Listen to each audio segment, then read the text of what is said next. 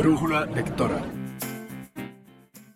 Lo que yo le daría es asistir a algunas tertulias literarias donde ellos se den cuenta de las diferentes perspectivas que tienen acerca de ese libro, por qué motivo lo están leyendo y yo de alguna manera generar esa importancia que ellos le dan desde otros puntos de vista.